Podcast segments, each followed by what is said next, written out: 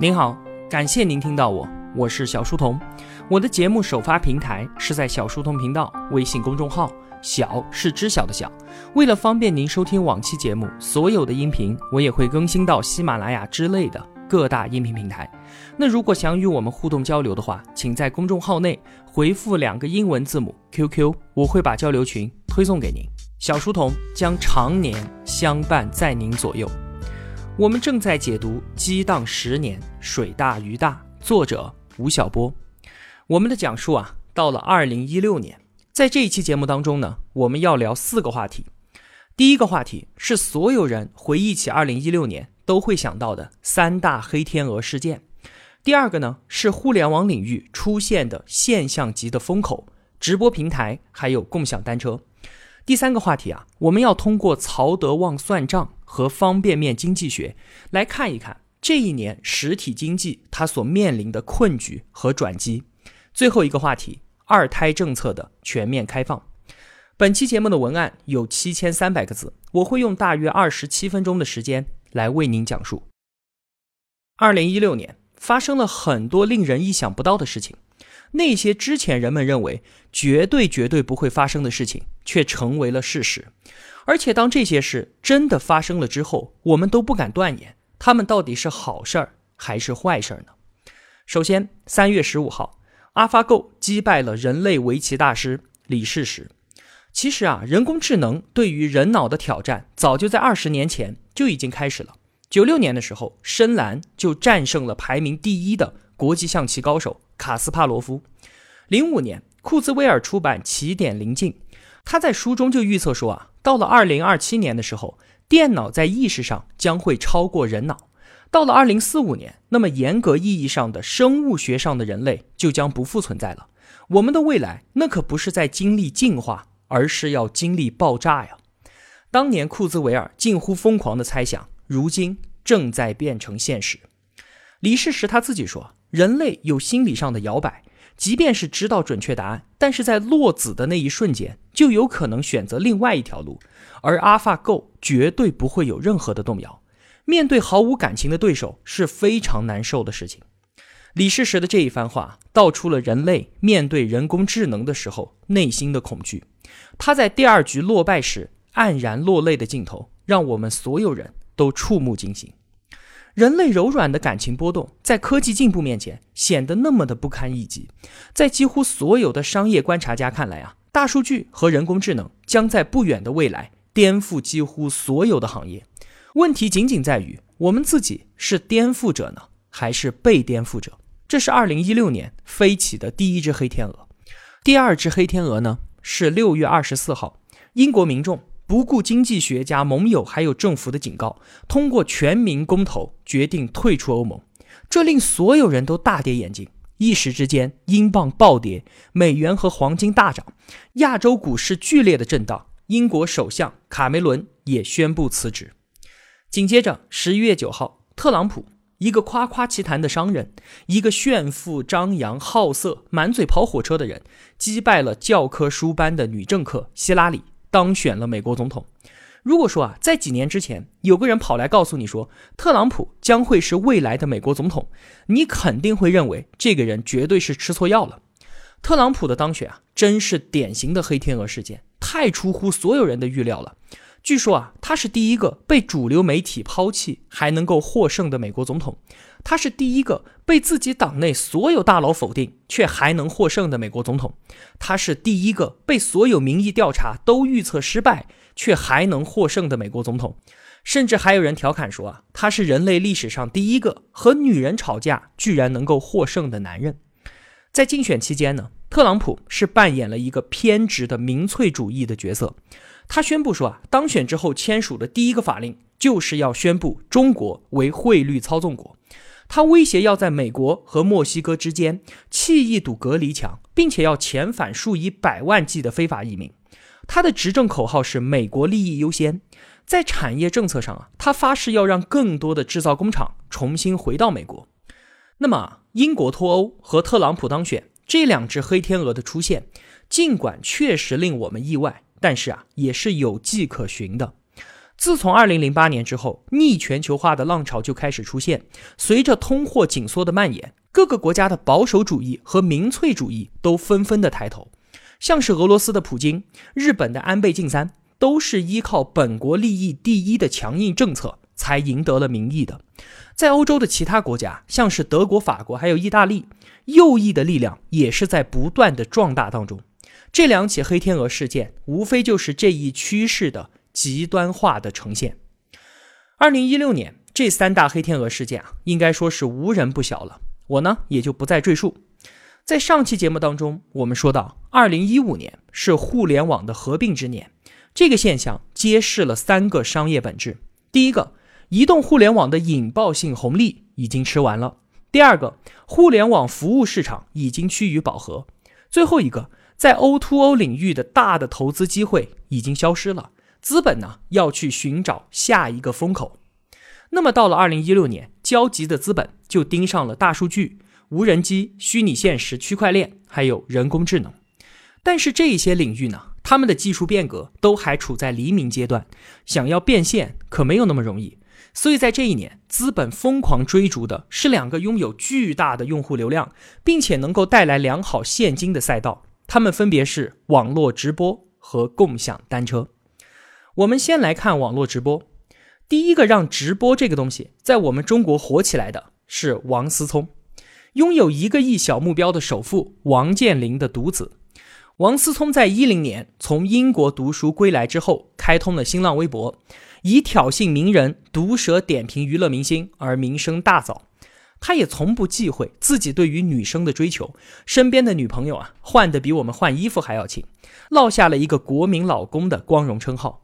而实际上啊，这一位王公子，他可是一个非常非常精明的生意人。有人就说，王健林最大的幸运和成就，就是生了这么一个好儿子。在二零一五年，王思聪就借鉴美国的直播产品，投资了直播平台幺七。这款应用啊，上线三个月就登顶了中国区苹果商店的榜首。在这三个月的时间里面，幺七直播了男生吸毒、女生洗澡，甚至是性爱的全过程。之后，他就被强行下架了。但这个行业已经在中国被迅速的催热。接下来的一年时间里面，全国出现了两百多家直播公司。到了二零一六年的四月份，直播的注册用户超过两亿。除了创业公司之外啊，几乎所有的互联网巨头都参战了。阿里巴巴推出了淘宝直播和天猫直播，试图尝试边看边买的购物新模式。而腾讯呢，则是一口气。开通以及投资了九个直播平台，那在平台林立的背后，自然是涌动着无数的资本。其实啊，在二零一六年三月份，被誉为直播鼻祖的两家美国直播平台，一家已经轰然倒下了，另一家在去年就被 Twitter 给收购了。而在我们中国呢，在投资人的鞭策之下，直播公司仍然希望通过烧钱的方式杀出一片天地来。在同行业的竞争过程当中啊，直播公司之间互挖墙角、打口水仗、用机器刷票、自己给自己打赏之类的行为，早就已经是行业内公开的秘密了。像是位居行业之首的映客，在二零一六年一月份的时候啊，就三次被苹果商店下架，原因都是刷榜。而映客他自己很委屈啊，因为是竞争对手在帮他刷榜。中国互联网市场环境很恶劣，竞争可以说是不择手段的。那如果说啊，资本在直播行业杀得人仰马翻，全无底线，那么在共享单车领域，他们就只能够说是在蒙眼狂奔了。最早提出共享单车这个概念的人叫做戴威，他在读北京大学的时候啊，通过 OFO 的公众号呼吁北大师生共享出自己的单车。三个月的时间，OFO 收上来了一千多辆单车，戴威他们呢为这些车上牌、刷漆、装锁、使用密码。后来呢，OFO 走出了北大校园，在人大、北航、北师大等等十五所高校同时运营，获得了四十多万的注册用户，服务了一百多万的高校师生。紧接着，投资机构金沙江就找到了戴威，替他算了一笔账。他说啊，每辆车的成本两百，如果每天每张车使用频率是八次。使用一次呢，要交五毛钱，两个月就能够回本。而且如果让用户使用之前支付九十九的押金的话，那么将获得非常非常好的现金流。这样的计算告诉戴维啊，为了增加投放量，单车未必一定要来自共享，而是应该来自生产。其实啊，在共享单车的概念诞生半年之后，所有共享单车的商业模式就已经和“共享”这两个字没有什么关系了，而是演变成了分时租赁。那 OFO 在北京流行的时候啊，在南方的上海，一位叫做胡维维的八零后女记者推出了摩拜单车。摩拜从第一天开始就是自己造车的，而且也是从第一天开始，他就在四处谋求资本的支持。当胡维维还在闭门造车的时候，愉悦资本就投入了三百万美金。当有两百辆车上路试用的时候，熊猫资本创新工厂和祥丰中国基金就赶紧入局。到了一六年四月份，摩拜单车正式上线，它的押金两百九十九。很快的，资本就像猎犬一样的蜂拥而至。共享单车之所以能够成为二零一六年资本疯狂追逐的对象。除了之前金沙江算的那笔钱之外，还有两个重要的原因。第一个原因就是自从滴滴它一统江湖之后啊，出行市场还剩下最后一公里的难题，而共享单车的出现就及时的填补了这个空白。第二个原因呢，是共享单车的分时租赁模式为使用者提供了空前的便利性，重新定义了单车的使用方式，并且呢。政府啊，对于这种便民的新生物种，会给予其野蛮生长的时间还有空间。于是呢，天时地利似乎都是站到了共享单车这一边，资本市场也就沸腾了。尽管并不是所有的投资人都看懂了共享单车的商业模式，可是，在一派沸腾的氛围当中啊，人人都担心自己错过了这一辆正在飞驰而起的小小单车。到了二零一六年底，摩拜和 OFO 各自都完成了五轮融资，他们身后啊，分别站着几乎所有重量级的风险投资机构，一边是高瓴资本、华平投资、腾讯和红杉资本，另一边呢，则是滴滴、经纬和金沙江。共享单车的战斗啊，也是越来越激烈复杂，小蓝车、小白车、小绿车纷纷都上路了。人们调侃说啊，是不是集齐了七种颜色就可以召唤神龙呢？到后来啊，市场上冒出了三十多家共享单车，人们就感慨说啊，制约我们国家共享单车行业发展的最大因素，应该是颜色不够用了。那我们说完了互联网的直播和共享单车，我们再转过头来看看实体经济。在二零一六年啊，有一位七十多岁的老企业家火了，他名叫做曹德旺，他的福耀玻璃可是我们中国最大的玻璃生产商。他为什么会火呢？原因是他把工厂搬到了美国，他在美国俄亥俄州投资了十亿美元建设的工厂，大到可以装下四十一个橄榄球场。这一位心直口快的老企业家就算了一笔账，他说啊，首先美国没有增值税，其次美国土地基本不要钱，电价呢是中国的一半，天然气只有中国的五分之一，再有运输成本。在美国啊，每公里的运输还不到一块钱人民币。他们那边确实是人工成本高，蓝领工资是中国的八倍，白领是两倍。但是中国的人工成本也是在逐年的上涨。过去四年间，人工工资涨了三倍。那么综合算下来呢，我在美国开办工厂，总利润可以增加百分之十以上。那与曹德旺算账相呼应的，天津财经大学教授。李伟光提出了一个叫做“死亡税率”的新名词，什么意思呢？就是在二零一五年的时候啊，我们国家企业的税负约为百分之三十七，最高的年份啊，曾经达到百分之四十左右。那在李伟光看来呢，如果企业的总体税负超过百分之三十，就有可能导致企业利润过低，失去投资和创新的能力。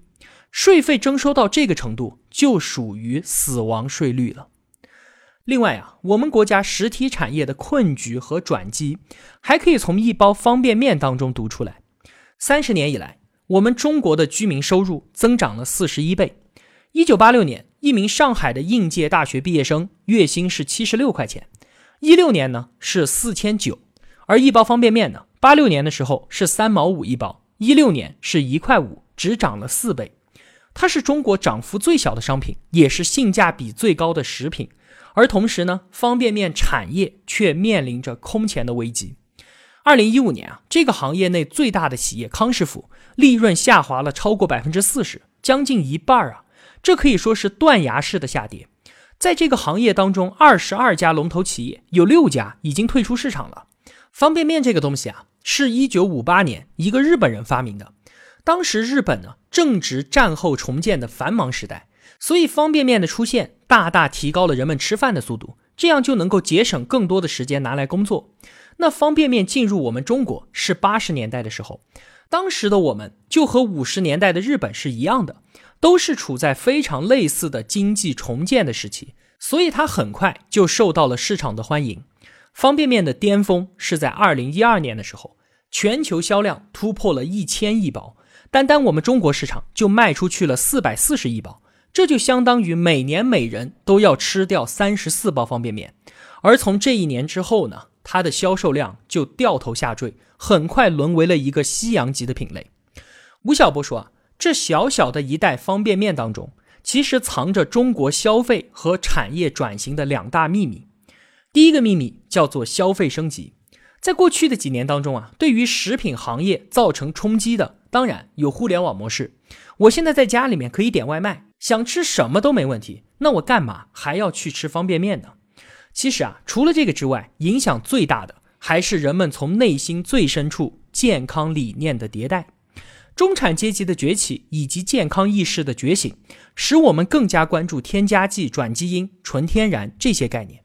那么相对应的，像是方便面这样强加工型、还有大量添加剂的食品，就自然被视为垃圾食品了。这一趋势啊是不可逆的，它直接导致了整个快消品市场实力版图的剧烈变化。那不光是方便面，就连康师傅旗下的像是茶和果汁这些产品，销量也是在不断的下滑。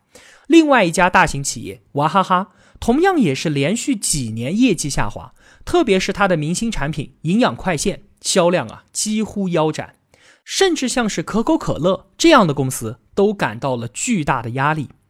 那么与之对照的景象是什么呢？是像酸奶这样的。带有健康概念的产品和企业，则在高速的成长。这是方便面当中的第一个秘密：消费升级。那我们看到的第二个秘密呢？是农民工红利的消失。数以亿计的农民工群体，一直都是我们中国制造低成本的核心能力之一，而他们也正是方便面最大的消费人群。从二零一一年开始啊，农民工总量的增速持续的回落。如果我们把方便面的销售下滑曲线和农民工增速的回落曲线做一个对照的话，我们就可以清晰的看到啊，他们几乎都是在二零一二年达到了历史峰值，然后呈现同步的下滑。也许啊，没有什么理论能够比曹德旺算账和方便面经济学更为直观的了。如果把中国的产业经济转型称为改革的下半场，那么消费升级、劳动力优势再造。还有合理减税，无疑是改革下半场最为核心的几大主题。在二零一六年啊，受到所有人关注最多的应该是二胎政策。从这一年的一月份开始呢，我们废止了严厉执行长达三十五年的计划生育，转而推行全面二胎政策。吴晓波在书中啊特别提到了一个人，说这个人为此尽到了一份推动之力，他叫做梁建章。提到梁建章呢，大部分人都知道他是携程四君子之一。在梁建章三十岁的时候啊，与沈南鹏、季琦和范敏创办了携程旅游网，他出任首席执行董事。而我们并不熟悉的呢，是他另外一个身份——学术界的知名人口学者。携程零三年在纳斯达克上市，成为了百亿市值的公司。零七年，梁建章百战归来再读书，辞去了全部职务，远赴斯坦福大学读经济学博士。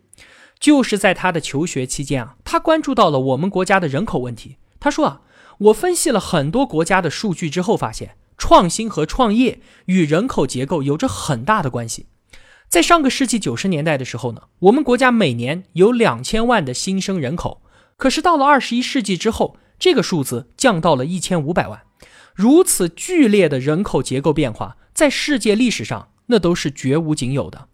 一九八零年开始的计划生育一直被视为基本国策，当时的决策者就认为，如果多生一亿人，那就必须要多生产八百亿斤的粮食，这对于当时的中国而言，无疑是巨大的包袱。所以计划生育执行的非常严厉，号称是天下第一难事。然而三十多年之后，情况已经完全不一样了。中国的生育率下降到了一点五以下，上海呢更是下降到了世界最低的零点七。这可就意味着一代人要比上一代起码少百分之三十，中国人口将进入一个长期负增长的通道当中。梁建章通过大量的理论和数据模型研究，发现了几个令人吃惊的结论，就是我们中国人口将在二零一七年前后停止增长。如果政策不变的话，那么到二十一世纪末，中国人口将减少三分之二，到那个时候就只剩下四点六亿人了。而且，如果取消计划生育，并不会造成生育率的大幅度反弹。相反的，要鼓励大家生孩子，还会是一个不轻松的工作。因此呢，当时的梁建章非常的焦急，他自己花钱拍了一部介绍中国人口问题的纪录片。可是，在很长的时间里面，反对计划生育，这可是一个非常敏感的行为，所以国内的响应者也是寥寥无几。到了二零一二年的四月份，梁建章出版了一本书，叫做《中国人太多了吗》。这可是我们国家第一本正面批评计划生育的书。紧接着，他与几位知名学者联名发起了一份题为“停止计划生育政策”的紧急呼吁的意见函，向全国人大提交了尽快启动《人口与计划生育法》全面修改的公民意见书。到了二零一三年啊，携程发生了严重的经营性危机，梁建章临危受命回国重掌帅印，而他并没有放弃改变基本国策的努力。到了二零一四年，在他的推动之下，斯坦福大学经济政策研究院和人文经济学会举办了二零一四人口与城市发展论坛。在这一次论坛上，最最重要的议题就是中国的人口问题。终于啊，在梁建章这些人的努力之下。对于人口政策的讨论不再是一个禁区了。二零一五年的十月份，党的十八届五中全会上正式宣布推行全面二胎政策。如果说啊，三十多年前的中国害怕新生人口把国家吃穷，那么到了今天，这笔账就完全换了一个新的算法。在政策放宽之后，未来每年新增的儿童规模预计在两百五十万左右。这将直接产生七百五十亿的育儿费用，再加上对于房屋、教育和基础设施等等投资的拉动，每年总计可能增加三千亿的消费力。这可就相当于中国 GDP 额外增长了百分之零点五的水平。那在开放计划生育的同时呢，户籍制度的改革也是在快速推进的。到了二零一六年九月份的时候啊，全国已经有三十一个省份推出了各自的户改方案，并且啊，全部取消了农业户口。在我国存在了半个多世纪的城里人和乡下人的二元户籍制度，就这样退出了历史舞台。到了二零一六年，我们的首都北京。已经有很多方面可以比肩世界最大的经济中心美国纽约了。最近经历了几年的地价和房价的暴涨之后，中国前二十大城市的房屋总值之和，居然已经超过了美国国土上所有的房屋总值。其中呢，北京西城区金融街的写字楼租金早就已经超过了著名的曼哈顿。那另外两个赶超的数据呢？是世界五百强的总部数和超级富豪的人数。二零一六年公布的世界五百强的榜单上，中国企业一百一十家，再次刷新了记录。那总部位于北京的有五十八家，远远超过了纽约的二十五家。那根据百富榜的调查数据啊，居住在北京、身家在十亿美元以上的超级富豪有九十四位，而纽约只有八十六位。胡润富豪榜就认为这个数字将越拉越大。北京的这些财富啊，也许能证明一些什么，但是一定不能证明全部。就如同当今的中国社会和中国经济一样，北京充满了一言难尽的泡沫化气质，它绚丽、快速变化，而显得不太真实。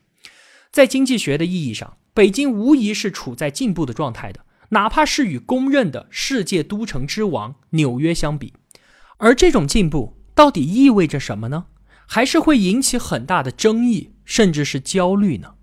比方说啊，对于北京的出租车司机来讲，这种进步就好像和他们没啥太大的关系。在八六年的时候啊，一位出租车司机月收入三千，那是一个相当体面并且让人骄傲的职业。当时北京西城区的房价三千五一平。三十年之后，司机的月工资五千，而北京西城区的房价已经没有低于五万一平米的了。在二零一三年，北京市发布了限购令。后来的几年时间里面，很多北京人都用假离婚的方式绕开这一条政策。这也许是人类婚姻史上最奇葩的一幕了吧？在二零一六年，我们可以算一笔账：同样是三百万贷款买房，首套房要比二套房少出八十万。而这一年，北京职工的年均工资是八万五，这也就意味着一次假离婚期间八十万的差距，就相当于一个普通职工不吃不喝干十年。如果你爱他，请送他去纽约，因为那里是天堂。如果你恨他，请送他去纽约，因为那里是地狱。这是九四年热播的电视剧《北京人在纽约》当中的一句台词。剧中主角王启明和他的妻子逃离北京，宁可从纽约贫民窟地下室重启他们的人生。在那里啊，他们端盘子、开工厂，尔虞我诈，咀嚼金钱的甘苦。在故事的最后，王启明大吼道：“我不是失败者，我是厌倦，我讨厌纽约。”讨厌美国，我讨厌这里的一切。其实啊，当王启明讨厌纽约一切的时候，他已经成为了纽约的一部分。就如同在今天的北京，三环之内的居民绝大多数都是近二十年间冲进来的新北京人。他们讨厌这里的空气，讨厌这里的交通，讨厌这里的权势，讨厌这里的一切。但是他们自己就是北京的一部分。在这一点上啊，北京和纽约很像。他们所有的荣耀都与摩天大楼和金钱有关，而他们的忧伤或许也就是权势和财富本身吧。好了，这就是激荡十年当中的二零一六年，我就为您分享这一些。